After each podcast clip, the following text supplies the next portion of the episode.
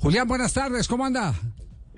Javier, buenas tardes. Un abrazo para usted y todos tus compañeros. Lo mismo, estamos, estamos aquí hablando eh, de algo que fue muy, muy significativo en, en, su carrera, la lesión grave que tuvo cuando jugaba para Vélez Arfiel y cómo volvió a cuota de gol. Yo me acuerdo más eh, que todos los partidos que hizo con, con, la camiseta azul de Millonarios, eh, que alguna vez usted nos dio una explicación de que había tenido que reaprender absolutamente todo porque las piernas no le habían quedado lo mismo caso, ¿por qué lo estamos tocando ahora? Porque, porque estamos hablando de otra lesión muscular de Juan Fernando Quintero. James Rodríguez también está parado por lesión muscular. Lo de Falcao es eh, reiterativo. Quisiera que nos ilustrara un poquitico para entender, para que nuestros oyentes, nosotros mismos y, los oyentes eh, puedan entender eh, qué es lo que pasa después de una lesión de consideración. Bueno, gracias Javier. Mire, pasan varias cosas. Lo uno es que cuando se tiene una lesión del ligamento cruzado, caso como lo ha tenido Radamel Falcao García y Juan Fernando Quintero, es muy normal que las lesiones musculares vengan después. ¿Por qué? Porque lo primero que le dice uno al médico cuando lo opera, el día que lo opera es, de aquí en adelante usted va a ser esclavo del gimnasio. Usted tiene que empezar a fortalecer el cuádriceps y también los posteriores. ¿Por qué? Porque el ligamento que se reemplaza no es un ligamento natural. Se coloca un halo injerto, o un tendón de la rodilla, ya sea el rotuliano o sea de otra parte del cuerpo, para reemplazar el ligamento que se rompe. Cuando este ligamento es eh, cambiado, evidentemente no hace la misma mecánica, la misma fuerza y usted tiene que acompañar ese trabajo de estabilidad de la rodilla con trabajo de fortalecimiento. Cuando empiezas a tener trabajo de fortalecimiento, muchas veces tienen las sobrecargas en el gemelo o en los mismos posteriores entonces ahí es donde se empiezan a presentar estas lesiones musculares que son totalmente normales. Lo hemos vivido con Radamel Falcao García, que después de sus dos ligamentos cruzados tenía constantemente lesiones musculares. Y seguramente Juanfer también presenta esas lesiones musculares por esas sobrecargas que le obligan a uno a tener el gimnasio y la, y la estabilidad que uno debe ofrecerle a una rodilla que ha sufrido rotura de ligamento cruzado. Eh, en mi caso, eh, yo tuve unas lesiones más severas porque yo tuve tres veces la rotura del ligamento cruzado en la rodilla derecha. Inclusive a la tercera vez decidí jugar sin ligamento cruzado. Fue un momento muy difícil que yo viví en Argentina. Y en aquella oportunidad el médico me recomendó que intentara jugar sin ligamento cruzado, sin operarme, debido a que ya era la tercera vez consecutiva. En Colombia hay casos que han tenido ese tipo de carreras y ese tipo de síntomas y que tuvieron una carrera exitosa. Caso Pablo Ángel, caso Fuad Masiri. Ellos, privilegiados de la naturaleza, podían jugar sin ligamento cruzado. Yo pude hacerlo durante un tiempo. El tema es que eh, la rodilla se me salía y empecé a lastimar los otros eh, elementos que contienen la articulación en la rodilla. Jugué más o menos unos tres meses sin, sin ligamento cruzado, solamente atado a una banda, un terabana, un espadarapo que me colocaba en la rodilla, el cual me permitió inclusive debutar por primera vez con la camiseta de Vélez Arfield. El mismo día que Colombia quedó campeón de la Copa América, en el año 2001, ese día yo estaba jugando con Vélez Arfield mi primer partido en, en Uruguay, en el Estadio Centenario contra Peñarol, un partido por Mercosur. Ese día entré y a los cinco minutos con esa misma rodilla vuelta pude hacer mi primer gol y único gol con Vélez Arfield. Después jugué un par de partidos más, pero lamentablemente el menisco no me aguantó, que la rodilla se me saliera todo el tiempo y ahí es donde decidí venir a operarme aquí a Colombia. Aquí en Colombia el doctor Edgar Muñoz me ofreció una alternativa que era hacer una osteotomía en la rodilla. Además de reconstruir el ligamento cruzado, era prácticamente partir la tibia y tratar de asegurarla con un artículo metálico para que no se desestabilizara más. Eso me ofreció estabilidad y allí es donde yo pude jugar y ser goleadores millonarios, jugar la Copa Libertadores del 2004 con el Deportivo Cali y me permitió retirarme también en, en el Atlético Bucaramanga. El tema es que al correr la rodilla unos milímetros, a mí me cambió totalmente la biomecánica de juego.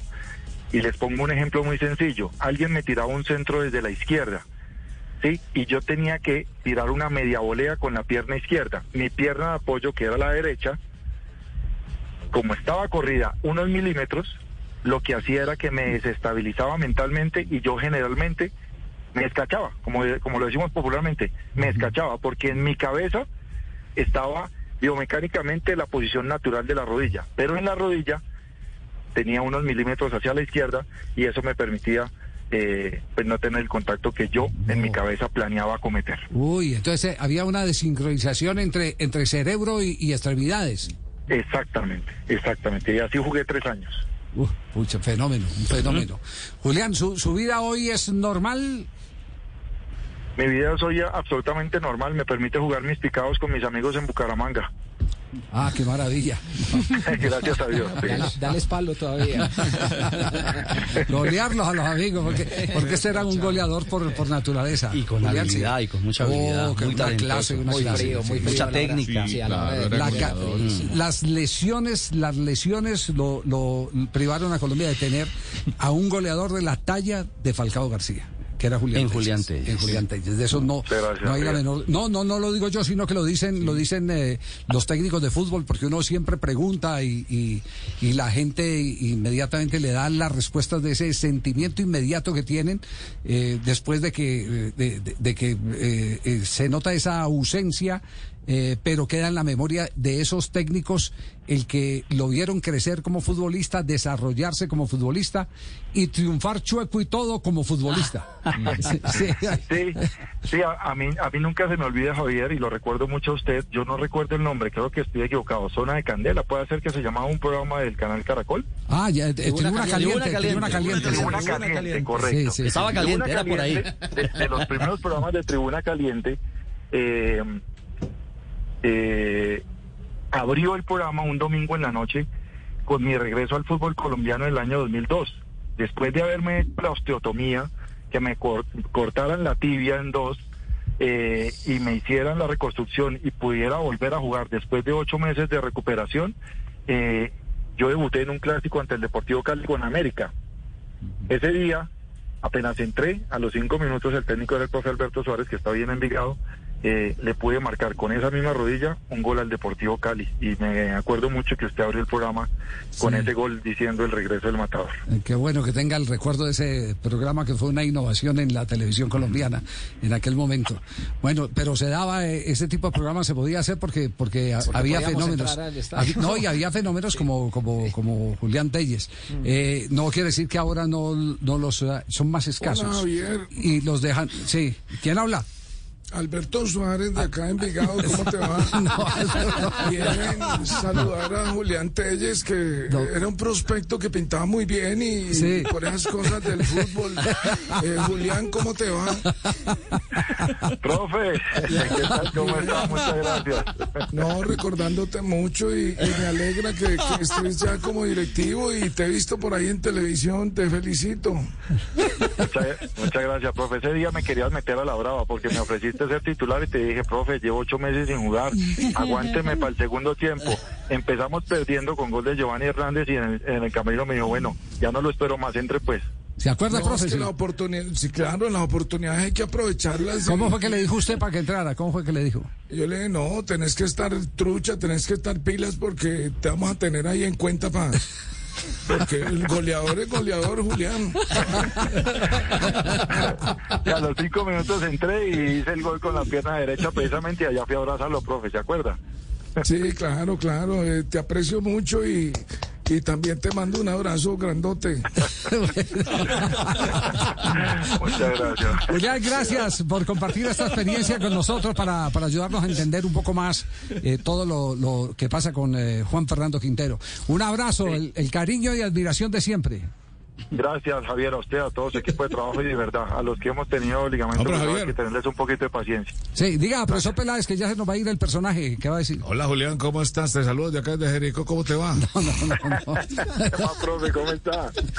Hombre, viendo tus progresos, que has aprendido mucho, no solamente en los conceptos que nosotros tenemos dentro de lo que es la parte técnica, sino en la parte periodística, te he visto unos progresos impresionantes. Sí. Muchas mucha, Muchas gracias, profe. Pero sí me acuerdo que usted me andaba muy duro cuando era técnico en el y yo le hacía goles con América. Hombre, son son situaciones que apretan en el fútbol, ¿cierto? Sí, sí. Pero, pero después el fútbol los vuelve a unir así sean un micrófono, ¿cierto? Sí, sí, sí. Ya lo vemos. Ahora sí, chao. Chao, Julián. Gracias por, Chao, chao, por entrar en la onda, en la tomadera de pelo aquí en el programa. Un abrazo, Dios los bendiga. Chao, Muchas gracias.